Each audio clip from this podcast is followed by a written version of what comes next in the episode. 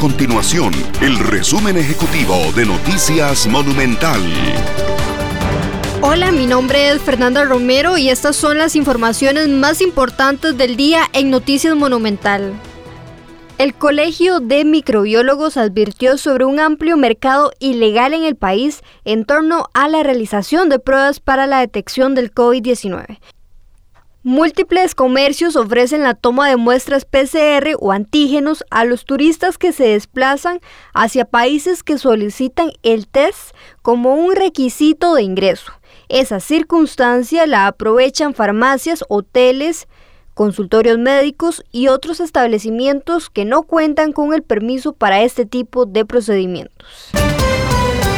La situación de la pandemia en el país tiene en alerta las autoridades de salud. La tercera ola de contagios elevó la cantidad de pacientes hospitalizados por este virus. El nuevo informe de la Universidad Hispanoamericana alertó un incremento de 44.1% de casos, lo que significa 260 contagios más por día. Estas y otras informaciones usted las puede encontrar en nuestro sitio web www.monumental.co.cr. Nuestro compromiso es mantener a Costa Rica informada. Esto fue el resumen ejecutivo de Noticias Monumental.